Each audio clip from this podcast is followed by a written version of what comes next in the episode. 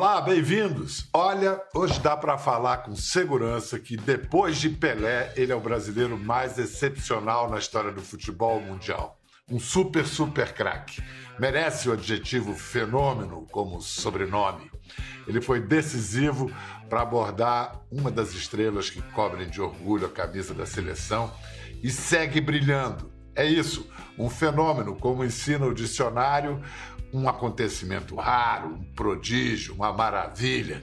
Faz 10 anos parou de jogar, mas ainda irradia luz e energia suficientes para iluminar estádios.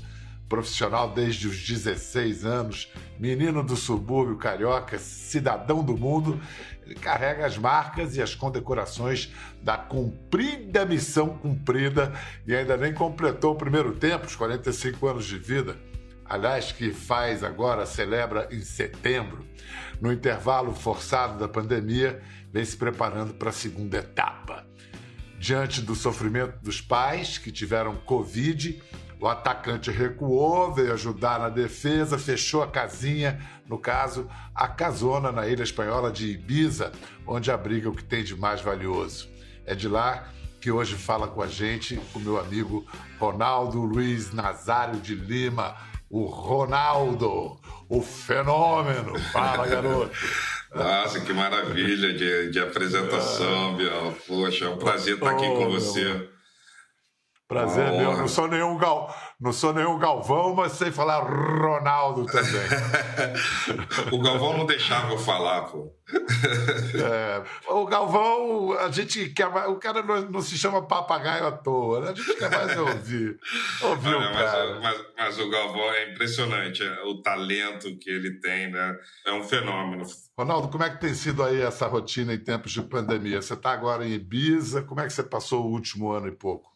Ah, tem sido difícil, muito estranho tudo que está acontecendo, né? Graças a Deus está melhorando muito as coisas aqui na Espanha, mas foi uma fase muito difícil. Eu, os primeiros três meses eu passei em Madrid e, e foi assustador porque é, é era cena de filme. Eu olhava da janela, da varanda da, do meu apartamento e não tinha uma alma viva na rua. Era impressionante o medo que se instalou, né? o terror, né?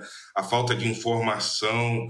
Tudo isso foi, foi, foi muito ruim. Depois eu passei outros é, dois meses em Valladolid e depois daí é, eu decidi vir para Ibiza, que eu tenho uma casa que tem bastante mais espaço. Então eu fiquei isolado em Ibiza aí mais ou menos uns oito meses. Mas eu, eu presumo que o pior momento da pandemia para você foi a internação de seu pai, seu Nélio, que ele teve Covid e ficou em estado grave. Foram o quê? Dois meses de internação?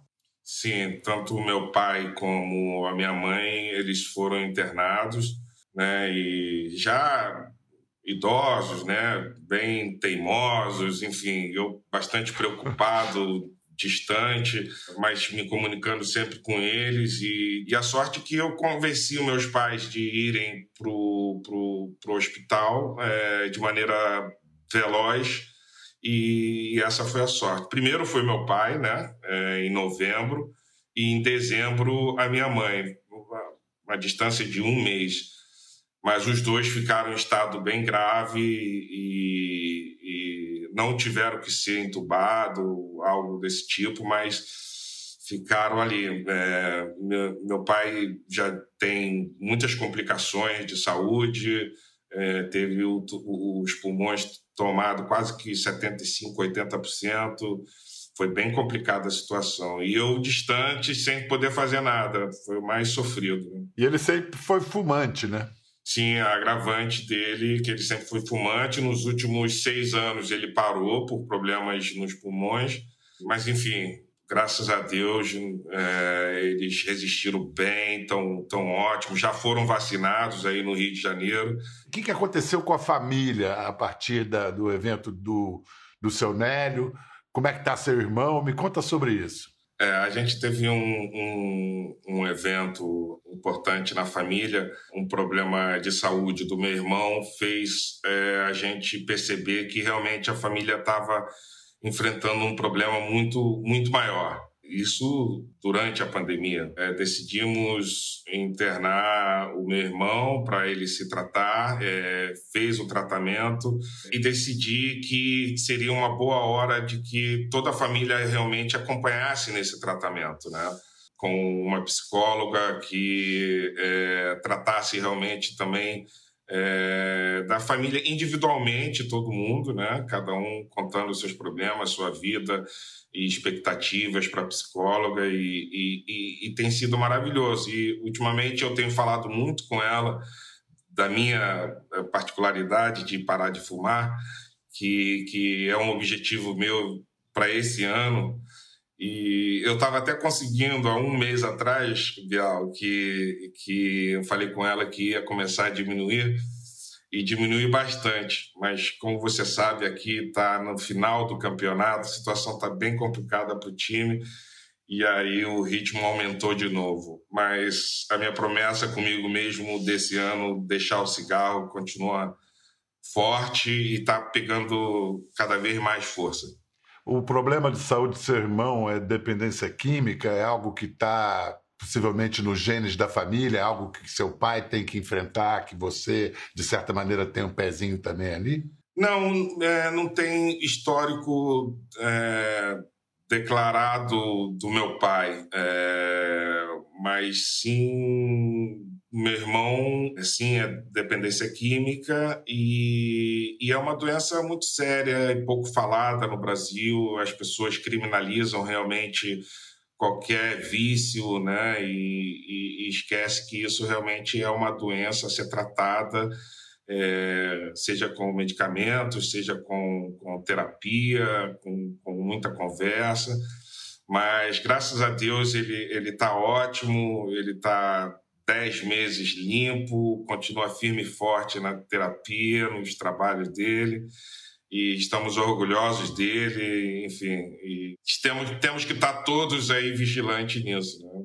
principalmente na família. Já em geral, a família toda tem que se tratar. E no Brasil, você falou do Brasil aí, o alcoolismo no Brasil é um, é um problema em todas as classes, né? Não é só fala dependência química, pensa em drogas proibidas. Não, tem o alcoolismo, que é uma droga liberada e talvez a mais perigosa, segundo alguns médicos. Eu concordo plenamente. Eu acho que tem muitos problemas sociais ainda como tabu na nossa sociedade, né? As pessoas ainda têm muito medo de, de, de abertamente falar sobre várias coisas, né? Mas eu acho que a sociedade no geral tem evoluído muito, né? Nesse sentido, né? enfrentando os, os medos, enfrentando os problemas. É, e você, na sua terapia, também deve estar descobrindo coisas sobre a sua vida, né? Porque a gente acaba revisitando o passado, a infância, a juventude. Está se entendendo melhor, Arnaldo? Nossa, eu estou amando, amando fazer terapia.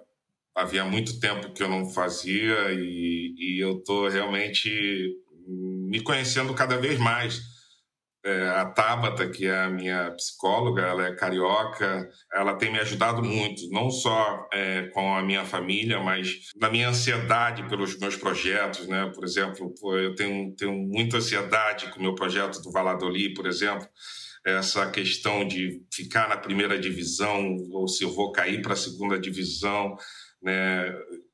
Não está nas minhas mãos isso, né? Infelizmente, ou nos meus pés. Eu adoraria que tivesse, mas eu tenho, ela tem me, me, me, ajudado muito a controlar essa, essa ansiedade por resultado, por, por enfim, por ver o projeto ficar pronto. É, eu, eu, tenho muito disso aí. É, rapaz. Agora é, é, você não pode entrar lá e decidir, é muito diferente. E o nervosismo, que como jogador você não tem, você entra no, no campo, o nervosismo passa. Agora, quando você está do lado de fora, Deus me livre. Olha só, Ronaldo, vou mostrar aqui. Quando a gente se conheceu na Copa de 1994, eu tinha a incumbência de fazer um Globo Repórter com os dois jogadores que não iam jogar que eram reservas de Romário e Bebeto. Aí fomos eu e você, eu, você e Viola para um parque de diversões desgraçado, uma montanha-russa. Última vez que eu andei de montanha-russa. Vamos lembrar, o menino, ainda aparelhos nos dentes e tudo. você tá louco. Nossa. Tá maluco? No único dia de folga que a seleção teve até agora, nós levamos Ronaldo e seu companheiro de quarto para passear. Fomos para o Great America, o parque de diversões que tem as maiores montanhas russas do mundo. Tadinho do Ronaldo, que tem medo até de bondinho. Vai, deixa aí, velho. Em seguida, uma sucessão de loopings e curvas em espiral a uma velocidade de jato. Coisa de maluco, isso aí não é coisa de cara normal, não.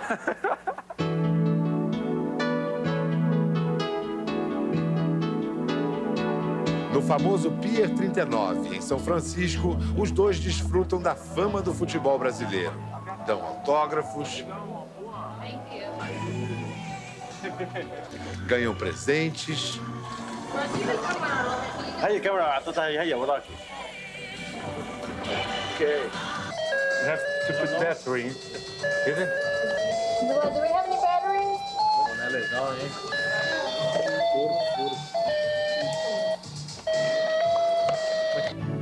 E conhecem a beleza da Bahia que tinha uma prisão no meio Alcatraz. São reservas dos dois melhores jogadores do time, mas são titulares do sonho. Sonho nada, maior pedreira, 16 anos, arremessado a um circo cheio de interesses, bilhões de dinheiros. Você tinha cabeça naquele. Você olhando hoje aquele menino, te dá um pouco de compaixão dele, assim, encarar o que você encarou com essa idade? Muita, muita, mas eu acho que eu, eu era tão e sou tão obcecado com futebol que eu, não, eu não temo nada pela, pelo que eu faço. Assim, eu, eu, eu tenho muita coragem de enfrentar qualquer desafio, se for, mas eu tenho muita compaixão por aquele menino de 17 anos. Rapaz, eu me lembro também do seu apetite ali com 17 anos. Bial, paga o cheeseburger aí, paga o cheeseburger aí, né? Nesse passeio que a gente fez. A concentração, imagina, só frango, salada, arroz. Mas, Ronaldo, sua história com Copas do Mundo é uma história extraordinária, né? 94, não joga, vê o time ser campeão pela primeira vez depois de 24 anos. 98, aquele trauma no dia da final. E aí, 2002, a maior volta por cima possível. Sobre o trauma, ah, ah, é um saco, você vai ter que responder isso até o fim de seus dias. Mas agora você está fazendo terapia, quem sabe você não examinou isso, não tem uma explicação. Por que, que aconteceu, né? Que convulsão foi essa no dia da final de 98?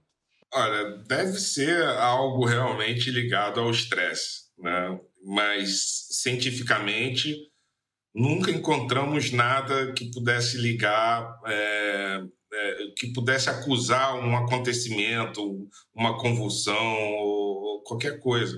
Depois de muito tempo, eu continuo pensando que é, eu fiz a coisa certa, né? De ter sido corajoso de, de, de querer jogar, mesmo sem saber que, que, o que podia acontecer, mas eu já estava garantido que não tinha nada de grave, porque eu fui no hospital, numa clínica, fiz todos os exames para garantir que minha saúde estava em ordem. O Zagallo, ele não teve nem opção. Imagina, eu cheguei da clínica e o Edmundo já estava escalado. Nada contra Edmundo, nada contra ninguém, mas eu tinha o meu espaço, eu tinha conquistado o meu espaço, eu tinha e, e provei que eu não tinha nada de grave, nada na minha saúde. Então, eu fiz, é, eu cheguei no estádio, eu não, eu não falei nem com ninguém. Eu, eu fui direto para o meu armário, peguei a roupa, troquei, eu vou jogar. Dez anos depois, você quer falar, quer me explicar o que aconteceu na história com os três travestis? Bom, isso também já, já foi falado. Isso realmente é uma coisa que é, me incomoda, mas que é, só fiz mal a mim mesmo, né? Eu tinha. Você queria? Você acha que você precisava chamar a atenção? Você estava precisando de alguma maneira pedir ajuda? Não, eu acho que eu precisava era da Tabata naquele momento, fazendo a minha terapia. Mas foi um momento muito, muito difícil, é, com certeza ligado ao álcool também. Foi um momento muito difícil para mim naquela época. Vamos lá, vamos falar de, de coisa boa. Você está preparando seus filhos aí para a guerra da vida. Você falou das duas meninas, elas são as mais novinhas, estão com que idade? Ah, elas estão com 10 é, anos a, a Alice, 12 anos a Sofia, é, 16 anos o Alex e 21 anos o Ronald. Que turminha! E você, você sabe que apesar de Milene ser uma craque da embaixadinha, você ser o craque que é, o seu filho Ronald joga com as mãos, né, cara? O cara é DJ. Que estilo de DJ ele é, hein? Ah, é do tipo que eu gosto, na verdade, também. É, ele, ele, ele é muito talentoso, Bial. Ele realmente tem algo especial. E ele, com 15 anos, ele estava na dúvida entre ser jogador de futebol ou ser DJ, porque ele sempre foi ligado muito aos dois, né, à música e ao futebol. E aí, com 16 anos, ele me perguntou, pai, eu queria sua opinião, eu estou indeciso da, do que eu quero para minha vida, se eu quero jogar futebol, se eu quero a música. Eu falei, meu filho, você, primeiro o que você tem que fazer é o que teu coração manda. Mas é, as pistas que você deixa no caminho está muito mais que evidente que você gosta muito mais da música do que do futebol. E fique tranquila, eu vou estar te apoiando para tudo que você quiser. A influência de Ibiza na vida dele, por exemplo, é muito grande, né? Porque Ibiza é onde tem as baladas com os maiores DJs do mundo na temporada do verão europeu. Eles vêm para cá, então ele, ele cresceu vendo esses caras nos, nos outdoors pela cidade. Você não planeja ter mais filhos, não, com a Celina? Eu planejo. Na verdade, é, a gente está cada vez mais perto disso, porque ela fez 30 anos em março e está cobrando muito. É, vamos ver agora é, essa pandemia acabando, vamos ela também tem trabalhado muito, porque ela lançou um produto de cabelo e que está indo super bem, então ela está muito ocupada ultimamente. Mas assim que as coisas tranquilizarem, a gente vai fazer um, um, um planejamento para ter mais. E aí sim é, pegar o potinho que eu guardei congelado e jogar o resto fora. é, aí você vai empatar comigo, que por enquanto eu estou ganhando de 5 a 4. Né? Vai fazer 5 a 5. É, é, é, o nome mas, é, uma, é uma boa. Mas eu acho maravilhoso. Eu acho que a melhor coisa que a gente pode gerar nessa vida são os filhos. É, nossa, eu sou louco nos meus filhos. Eu, eu, eu queria era ter 15 filhos, mas lógico que a despesa de 15 filhos não, não é fácil, né? É verdade. Não, e se fosse só com uma mãe também, seria mais tranquilo, mas... Com a Celina, então, você completaria quatro mães. Quatro mães seria, é. É, é que nem eu. Nós estamos ficando empatados, tá? vai ficar tudo igual. é, olha só, Vamos falar agora dos negócios. Seguinte, Ronaldo já era chamado na resenha dos jogadores da seleção o presidente. Agora ele é presidente mesmo. Comprou um dos clubes mais tradicionais da Espanha, na adorável cidade de Valladolid, que ele nos apresenta agora. Valladolid tem 300 mil habitantes, a região toda tem quase 2 milhões de pessoas, um time que, com potencial de crescimento.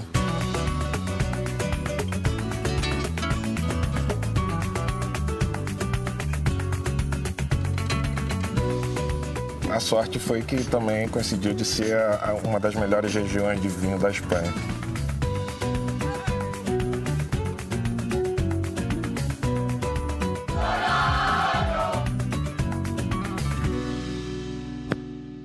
Ah. Vem cá, sentiu aí naquele chute? Sentiu a virilha? Olha, é, com certeza sim. Devo ter tido aí alguma lesão grau 1 mais leve, né? Porque também não foi muito intenso ali a, o passe. Antes de falar do time, da, das tuas funções de cartola, você tem 51% das ações do Valladolid, não é isso? Eu tenho e... 82% hoje. O 82%? Bom, então. É. Então eu queria saber de, de, de, dessa percentagem, quantos por cento é paixão pelo futebol e quantos por cento é uma decisão de homem de negócios? para mim tá, tá, tá tudo misturado, porque a minha paixão e o meu conhecimento pelo futebol fez eu fazer esse investimento. E é o maior investimento que eu já fiz na minha vida. Né? O clube custou é, ao redor de 30 milhões de euros, é, 82%. Mas eu me envolvo muito emocionalmente com, com o time, tenho sofrido muito porque o time não está atravessando, não está fazendo uma temporada é, boa. Tem matemático, que nem no Brasil, fazendo conta para chances de abaixamento do Valladolid, assim? É, o nosso caminho realmente é muito difícil, mas, além disso, é, a gente não está jogando bem. E o principal que para a gente era a nossa fortaleza, né? o estádio vazio, sem a nossa torcida, parece que nossos jogadores sentiram muito a ausência do público no estádio. Né? De maneira geral, a gente já fez uma revolução na gestão do clube, né? Nesses três anos quase de, de gestão, a gente mudou completamente o, a gestão do clube, a gente investiu muito na, na, na, na infraestrutura do clube, ou seja, no, no, no, centro de treinamento, no vestiário, academia, no estádio, investimos em jogadores também, mas a gente ainda não fez ainda um trabalho específico para as categorias de base. O que vai acontecer independente eh, vai acontecer agora esse ano, independente do que aconteça é, se a gente vai permanece na primeira divisão ou cai para a segunda divisão. É, eu tenho uma ideia que alguns clubes no Brasil já faz, que é um, a partir de 5 até os 15 anos, obrigatoriamente o atleta ele vai fazer futsal. Com 5 anos até 10 anos, somente futsal. A partir de 10 anos, é, ele começa a fazer futsal e gradualmente ele vai fazendo campo. É, e chegar nos 14, 15 anos, aí ele faz só campo. Pô, é perfeito esse plano. Olha só, ano passado o Pelé fez 80 anos. O Brasil ainda tem uma relação é, complicada com, com, com o Pelé. Você é o maior sucessor do Pelé como embaixador do Brasil, da camisa amarela, um dos maiores vencedores de Copas do Mundo. Com essa experiência que você vem tendo nos últimos anos, o que você aprendeu a admirar ainda mais no Pelé? A admiração pelo Pelé ela é infinita, é do tamanho do talento dele.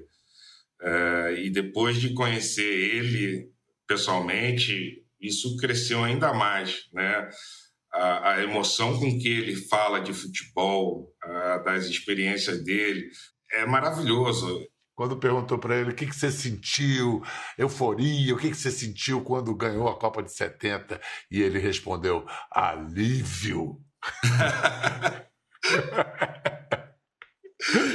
eu, acho, alívio. eu acho que ele, ele, ele... é muito verdade. Eu acho que é, é, é a melhor palavra, a melhor definição para uma Copa do Mundo, porque eu não sei os outros países, não, com certeza não deve ser a 10% da pressão que nós brasileiros, brasileiros é, temos em relação à Copa do Mundo, né? Nós temos a obrigação de ganhar qualquer Copa do Mundo. E ai de você se não ganha. Se for vice! Ai de você se for vice! vice. Tu é um fracassado. Barra muito mas, pesado. Mas é, é verdade. Eu fui um fracassado em 98 vendia a Copa do Mundo, enfim, vários absurdos. Em 2002, eu era um fenômeno de novo. Enfim, é muito louco muito. isso. Mas o alívio do Pelé é sensacional. Escuta, antes do, do médium João de Deus ser desmascarado como criminoso, eu sei que você foi lá ao encontro dele em Abadiânia. Ronaldo, o que, que você foi fazer lá em Abadiânia? Que, qual era o problema que você queria que o João de Deus te ajudasse e o que, que ele fez? Não, sinceramente, eu não tinha nenhum problema grave. Eu não estava buscando nenhuma solução para nada. Eu tinha uma curiosidade muito grande de conhecê-lo. Eu ouvia histórias incríveis é, do que ele fazia, de como ele recuperava as pessoas. Ele me fez o convite e eu organizei uma, uma turma e, e, nós fomos ao Guadiana para conhecer. Eu vi coisas impressionantes, mas ao mesmo tempo, depois de, da minha experiência e, e, e ver o, o que ele realmente era quando não era a entidade, aquilo também me assustou na mesma proporção, né?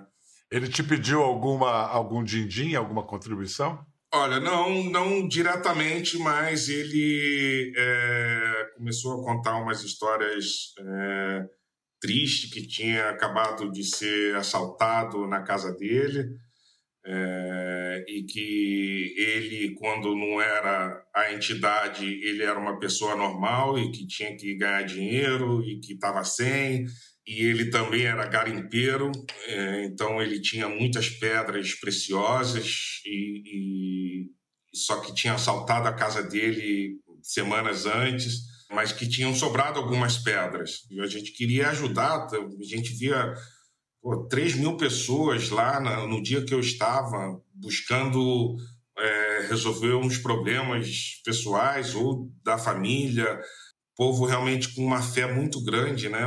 buscando nele uma salvação.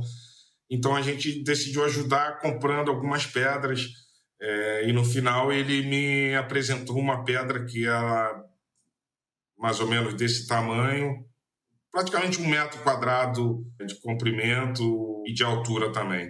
Era a cereja do bolo, que era uma pedra que era muito parecida com a. Ele contou que era prima da esmeralda finalmente eu decidi comprar é, no preço de 80 mil reais essa pedra. E, enfim, e depois dessa história toda que veio à luz e que parecia que já acontecia há muito tempo, eu também me senti violado, porque. Levou uma facadinha. Levei uma facada de 80 mil reais numa pedra. Enfim. Vem cá, quanto tempo você não volta a Bento Ribeiro? Hein? Eu queria saber o que que do menino suburbano, que, que gostos do menino suburbano você guarda e cultiva até hoje? Ah, tem muita, muita coisa. Meu Deus, eu acho que eu continuo sendo. Né, é, eu acho que eu tenho vários personagens assim. Eu me adapto bem em qualquer lugar.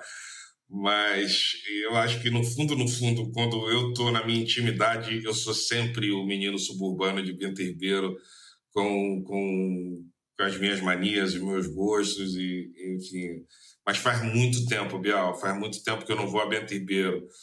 Mas em breve voltarei, porque eu estou planejando é, é, abrir um centro é, educacional em Bento Ribeiro. É, antes da pandemia, eu estava negociando um terreno com uma ideia fantástica de fazer um centro educacional.